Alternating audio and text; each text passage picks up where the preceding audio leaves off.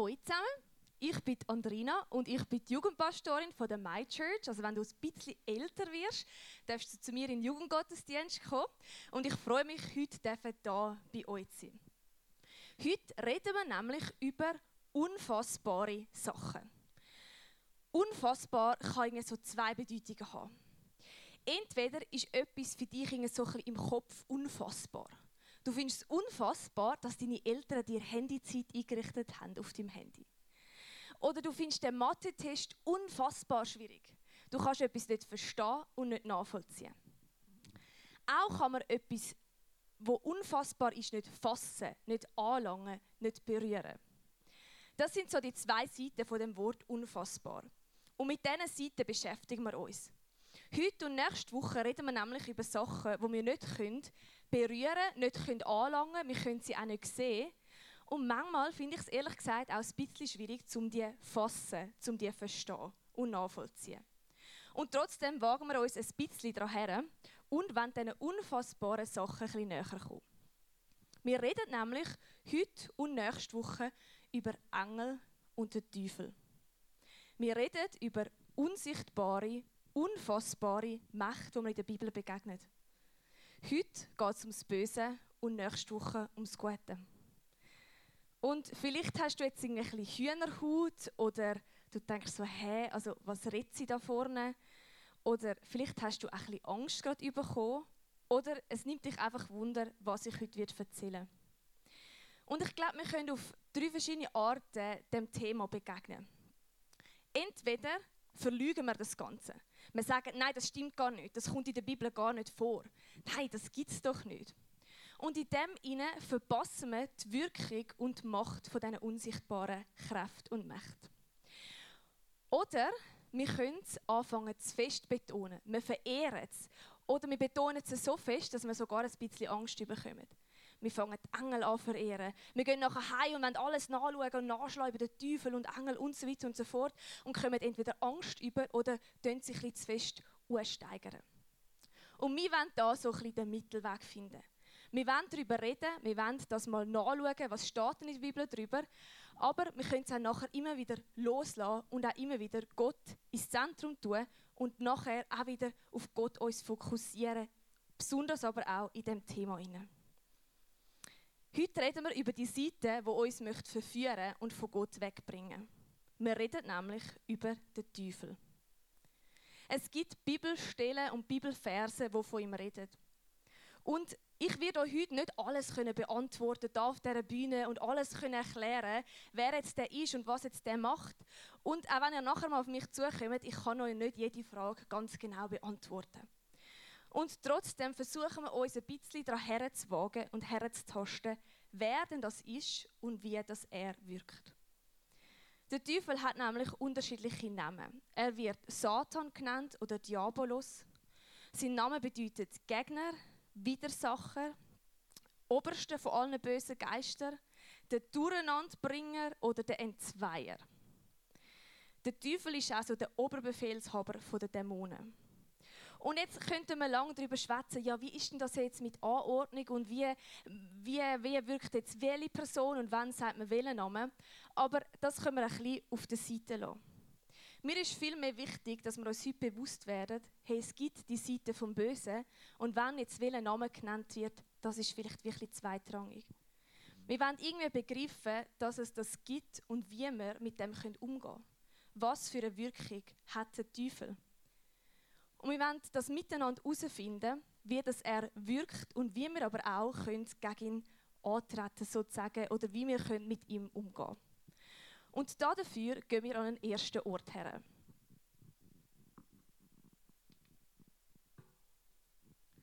Und zwar sind wir da im Garten Eden. Der Garten Eden, das ist der Ort, wo du vielleicht auch kennst von der Bibel, wo Gott Adam und Eva erschaffen hat. Er hat Adam und Eva erschaffen und dort ist der sogenannte Sündenfall passiert. Und zwar hat Adam und Eva ähm, von Gott das Gebot bekommen, sie sollen eine Frucht nicht essen. Sie haben es gleich gemacht. Und in dieser Szene spielt der Teufel eine große Rolle. Und darum wollen wir die Geschichte zusammen anschauen. Im 1. Mose heißt es nämlich, Gott der Herr brachte den Menschen in den Garten von Eden. Er gab ihm die Aufgabe, den Garten zu bearbeiten und ihn zu bewahren. Dann schärfte er ihm ein, von allen Bäumen im Garten darfst du essen, nur nicht von dem Baum, der dich gut und böse erkennen lässt. Sobald du davon isst, musst du sterben. Also Adam und Eva sind in dem Garten hinein. Gott hat ihnen gesagt, das ist euer Garten, da dürft ihr wirken, da dürft ihr sein und ihr dürft von allen Bäumen essen, nur von dem nicht. Von dem einen essen bitte die Früchte nicht. Aber sonst von allen anderen dürft ihr essen. Und Gott hat es den Menschen nicht langfertig erklärt. Schau, wegen dem und dem und dem Grund und ich habe mir das überlegt, will und so weiter und so fort. Gott hat einfach gesagt, schau, das ist einfach der Baum, von dem essen nicht. Er hat nicht den Gehorsam der Menschen erwartet, weil er es ihnen mega genau erklärt hat. Gott hat aus Liebe und Vertrauen gehofft, dass sie im Gehorsam sind. Und dann kommt so der Teufel auf die Bildfläche, so in dem Bild von der Schlange. Und dann lesen wir, dass der Teufel folgende Frage am Adam und Eva gestellt hat. Hat Gott wirklich gesagt, dass ihr von keinem Baum die Früchte essen dürft? Jetzt stell dir mal vor, jetzt ist schon bald Weihnachten oder vielleicht hast du deine Eltern dürfen, ähm, eine Liste schreiben von Sachen, die dir wünschst. Und jetzt gehst du zu deinem Kollegen oder zu deiner Kollegin her und sagst, hey, im Fall, mein Papi hat gesagt, dass ich ein neues Handy bekomme auf Weihnachten. Voll krass nicht. Und nachher sagt deine Kollegin oder dein Kollege, hat dein Papi das wirklich gesagt? Also das ist eigentlich, dass die Person hinterfragt, was dein Papi gesagt hat. Dein Kollege glaubt dir nicht, dass dein Papi das will sagen und dass er das wird tun. So, hat er das wirklich gemeint? Also, könnte das dein Papi wirklich tun? Und genauso macht es der Teufel. Hat Gott wirklich gesagt? Kann das Gott wirklich gesagt haben? Der Teufel hinterfragt die Aussage von Gott und er macht auch noch mehr. Er verbreitet nämlich eine Lüge bzw. er verdreht die Wahrheit. Und zwar fragt die Schlange nämlich Adam und Eva, hat Gott wirklich gesagt, dass ihr von keinem Baum da dürft? Also ihr dürft im Ernst von keinem einzigen von diesen Bäumen essen? Und ich habe euch ja den Vers vor vorgelesen. Dort hat Gott Adam und Eva gesagt, schau, ihr dürft von allen Bäumen essen, aber einfach der bitte nicht. Und dann kommt die Schlange und sagt, also ernsthaft, hat Gott wirklich gesagt, von allen Bäumen da nicht? Voll das Spielverderben nicht der Teufel verdreht die Wahrheit. Er fragt, kann Gott wirklich so gemein sein? Ihr dürft von keinem Baum essen. Und er verdreht nicht irgendwie die Wahrheit nur, er setzt irgendwie auch die Lüge in Raum. Kann Gott wirklich genug sein und gut sein? Der Teufel hat die grosse Lüge in die Welt gesetzt. Die Lüge, dass Gott ist sicher irgend so ein Tyrann mit ganz vielen Regeln und bei ihm dürfen er nichts. Und ganz ehrlich, Gott kann es doch nicht gut meinen. Gott kann doch nicht vertrauensvoll sein. Gottes Wort und Gottes Wesen, die sind doch nicht gut und vertrauenswürdig. Was Gott hat euch gesagt, ihr dürft von keinem Baum da essen, dürft ihr da nichts geniessen. So viele Regeln. Ist Gott denn so böse? Das ist doch eigentlich die Aussage vom Teufel. Und so eine Frage könnte uns der Teufel doch auch stellen heutzutage. Gell, Gott hat dir schon gesagt, du darfst keinen Spaß haben im Leben. Bei Gott hat man keine Freiheit mehr, oder? Hat Gott dir eigentlich schon gesagt, dass er dich nicht gern hat? Vor allem, seit du das gemacht hast, wo du dort, weißt noch, letzte Woche am Dienstag. Ist dir eigentlich bewusst, dass Gott dich nicht gut genug findet? Hat Gott dir wirklich gesagt, dass du das nicht machen darfst? Er gibt ja mega viele Regeln. Gott denkt so wundervoll über uns und er liebt uns. Und der Teufel versucht uns immer wieder Lügen aufzutischen. Der Teufel tischt uns die Lüge auf, verdreht Wahrheiten von Gott und setzt uns die Lüge in den Kopf, dass Gottes Wesen und Gottes Wort nicht vertrauenswürdig und nicht gut sind. Und der Teufel versucht, dass wir die Lüge glauben und dass wir so von Gott wegkommen, weil wir seine Wahrheit nicht glauben. Das ist das Ziel vom Teufel, wegzukommen von Gott und die Lüge zu glauben. Und die Lüge, die hat ganz viele Folgen. Adam und Eva haben sich entschieden, dass sie dieser Lüge glauben, die der Teufel ihnen ins Herz gesetzt hat. Sie haben nämlich in die Frucht bissen von dem Baum. Und sie haben das gemacht, wo Gott ihnen gesagt hat, macht einfach das nicht. Und daraus sind mega viele Folgen entstanden. Das erste war, sie haben sich geschämt. Sie haben nämlich plötzlich so einander angeschaut und gemerkt, oh Scheibe, du bist ja nackt und ich auch. Und nachher haben sie Kleider geholt, haben sich aus so Zweig irgendwelche Kleider gemacht. Wie sie haben sich geschämt voreinander. Sie haben sich geschämt, dass sie nackt sind. Ihnen sind wie die Augen aufgegangen. Und Scham, das ist etwas, wo wir merken, wo wir uns verstecken wollen. Weil wir glauben, wir haben irgendetwas gemacht, wo nicht gut ist. Und wo ich in eurem Alter war, da habe ich plötzlich mega viel Angst bekommen. Ich habe von mega vielen Sachen Angst gehabt und ich habe auch so von diesen dunklen Mächten, von diesen bösen Mächten Angst gehabt. Und ich habe mich geschämt. Ich habe das mega lang niemandem erzählt. Weil ich dachte, das darf ich nicht. Das ist nicht gut, wenn ich das denke. Das, ja, nicht. Und das Witzige oder das Schlimme ist eigentlich, ich habe mich geschämt für etwas, ich habe noch gar nicht gemacht dafür. Ich habe mich für einen Gedanken geschämt. Also in unserer Welt ist manchmal auch Scham, nicht nur, weil wir etwas Falsches gemacht haben oder irgendwie etwas gemacht haben, das nicht gut war, manchmal auch einfach für einen Gedanken, den wir haben. Wo wir denken, oh nein, nein, das darf niemand sehen, wir müssen uns verstecken. Ja, niemand sollte etwas davon wissen. Und manchmal schäme ich mich auch heute, wenn ich irgendwie beim Arbeiten müsste ich eine Aufgabe machen und ich habe sie nicht gemacht. Ich habe sie vielleicht in meinen Augen nicht gut, gut gemacht. Vielleicht hast du einmal deine Aufzüge nicht gemacht oder eine Prüfung ist ungenügend und irgendwie schämst du dich ein bisschen. Was denken echt die anderen darüber, wenn sie deine Noten sehen und ihre ein bisschen besser ist als deine? Scham, das können wir erleben aufgrund von etwas, was wir gemacht haben. Manchmal auch Sachen, die uns angetan worden sind oder aber auch unsere Gedanken, die wir hatten. Und Scham führt uns dazu, dass wir uns von unseren Mitmenschen entfernen aber auch noch viel mehr, dass wir uns von Gott entfernen. Adam und Eva sind auf die lustige Idee gekommen, dass sie sich verstecken vor Gott. Sie haben gedacht, wenn wir da irgendwie hinter einen Baum gehen oder hinter einen Busch, dann findet uns Gott sicher nicht. Weil sie haben sich nämlich geschämt, wie sie gemerkt haben, Scheibe, wir haben etwas falsch gemacht. Und das richtet der Teufel in uns an, dass wir ähm, auch die nächste Lüge glauben. Dass wir bei Gott nicht herkommen mit unserer Scham dass wenn wir uns schämen, dass wir uns von Gott auch wegziehen müssen. Und eine weitere Folge von dieser Tat war, dass die Menschen gegenseitig einander die Schuld zugeschoben haben. Gott hat nämlich zum Adam gesagt, Hast du etwa von den Früchten gegessen, die ich euch verboten habe? Adam versuchte sich zu rechtfertigen. Die Frau, die du mir gegeben hast, ist schuld daran. Sie reichte mir eine Frucht von dem Baum. Deswegen habe ich davon gegessen. Was hast du bloß gedacht? wandte der Herr sich an die Frau. Die Schlange hat mich dazu verführt.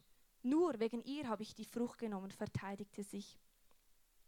Sie haben ihre Schuld nicht können eingestehen und zugeben und sie haben einfach gezeigt, nein, der ist schuld, nein, der, nein, der hat es gemacht. Wenn die nicht gewesen wäre, dann hätte ich es sicher nicht gemacht. Ich bin da eigentlich nicht der Böse. Sie haben sich geschämt und sie haben nicht zugeben, dass eigentlich sie schuld sind.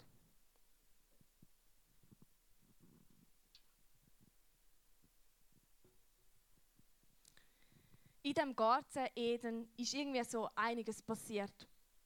Adam und Eva sind geschaffen worden. Sie haben in dem Garten gelebt und das Böse ist in die Welt gekommen und hat die Lüge in die Welt gesetzt, dass Gott, sein Wesen und seine Worte nicht gut und vertrauenswürdig sind. Und Adam und Eva haben dieser Lüge geglaubt. Sie haben geglaubt, dass das stimmt und sie haben das gemacht, was sie nicht hätten tun sollen. Und diese Tat hat so viele Folgen mit sich gebracht. Sie haben sich schuldig gefühlt, sie haben sich geschämt. Sie haben sich voreinander geschämt, aber auch vor Gott. Und sie haben einander die Schuld versucht, in die Schuhe zu schieben. Und das ist irgendwie das, was der Teufel ihnen gemacht hat. Er hat die Lüge in die Welt gesetzt, dass Gott nicht vertrauensvoll ist. Und so hat er irgendwie sein Werk angefangen auf dieser Welt, in dem Garten Eden. Und ich möchte jetzt mit euch in einen anderen Garten gehen.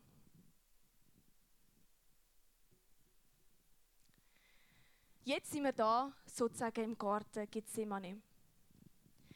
Der Garten Gethsemane, das ist der Ort, wo Jesus war, bevor er gestorben ist.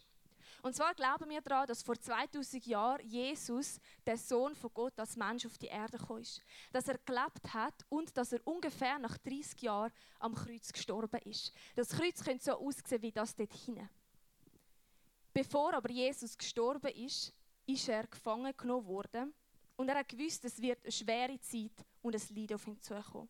Und dann hat er sich entschieden, bevor er gefangen genommen wurde, ich gehe jetzt noch etwas machen. Und zwar suche ich so einen Garten auf und in diesem Garten bete ich und rede mit Gott und bin mit Gott. Und es steht, dass Jesus Angst hat. Er hat Todesangst gehabt und er hat sogar Blut geschwitzt, heisst es, vor lauter Angst.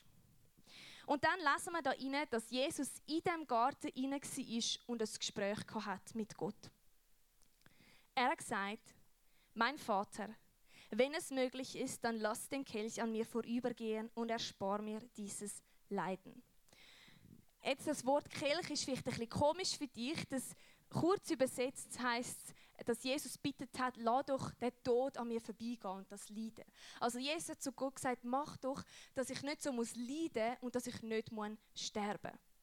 Dass ich das, wo jetzt dann bald kommt, dass ich das nicht muss tragen. Und Jesus hat nicht sterben. Er hat gewusst, es wird eine schwere Zeit, es wird eine dunkle Zeit. Und er hat Gott gesagt, bitte mach das, das weg. Ich möchte das eigentlich nicht. Kannst du mir das nicht irgendwie ersparen? Und es heißt ja, dass er Todesangst und Angst hat. Und dann in dem inne, in dem Ringen, wo Jesus zu Gott sagt, ja eigentlich hätte ich das nicht wollen, sagt Jesus folgenden Satz: Aber nicht was ich will, sondern was du willst, soll geschehen. Jesus hat Gott gesagt, nicht das, was ich möchte, sondern was du willst, soll geschehen. Jesus hat gewusst, es wird mega eine schwierige Zeit auf ihn zukommen. Jesus hat gewusst, er wird sterben. Er wird leiden. Es wird schwierig sein. Es wird schwer sein. Und trotzdem hat er betet. Aber nicht, was ich möchte, sondern was du willst, soll geschehen. Und irgendwie steht der Garten Gethsemane für mich, für das Gebet, nicht was ich möchte, sondern was du willst, soll geschehen. Jesus hat eigentlich einen anderen Willen gehabt. Jesus hat ehrlich gesagt nicht so Lust auf das. Er hat sogar Angst gehabt und er hätte das eigentlich nicht machen Und trotzdem hat er sich dafür entschieden, dass er das tut, was Gott möchte. Adam und Eva, die, die haben das gemacht, wo ihr Wille war. Sie haben das gemacht, wo sie gerade Lust drauf hatten. Sie haben jetzt halt Wille von dem Baum essen. Das ist ihre Wille Jesus Wille wäre es eigentlich nicht gewesen. Und doch hat er betet, nicht was ich möchte, sondern was du willst, soll geschehen.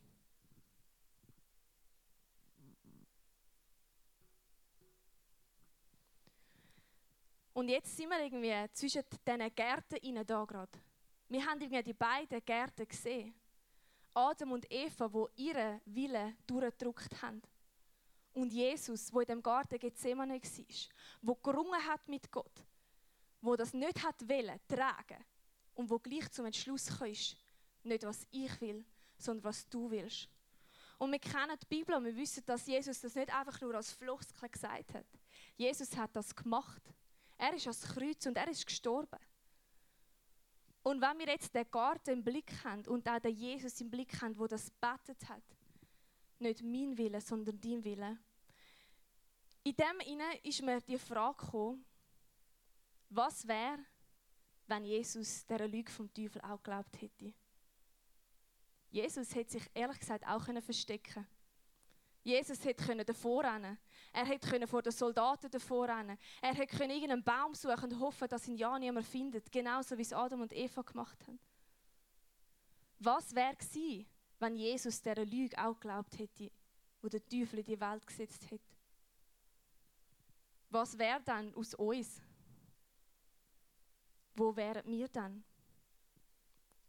Wir haben vor das Lied gesungen, der Text Ewiger Gott, nur bei dir findet meine Seele, was sie wirklich will. Was würde ich bei Gott finden, wenn es Jesus nicht selber gefunden hätte? Wir müssen manchmal auch unseren Willen irgendwie durchdrücken. Wir glauben vielleicht manchmal auch, dass Gott uns irgendwie einhängt, dass er zu viele Regeln hat. Wieso haben Adam und Eva dann irgendwie von dem Baum nicht essen dürfen? Er hätte es doch erklären wir hätten es doch verstehen Wieso dürfen wir dann heute manchmal nicht Sachen? Wieso will Gott manchmal etwas anderes als wir? Jesus wäre lieber auch nicht gestorben. Und trotzdem hat er nicht einfach seinen Willen ein bisschen durchgedrückt, sondern hat das Gebet betet, wo er ernst gemeint hat, dein Wille soll geschehen und nicht meine. Und Jesus hat im Gegensatz zu Adam und Eva die Prüfung, wie man so nennen bestanden.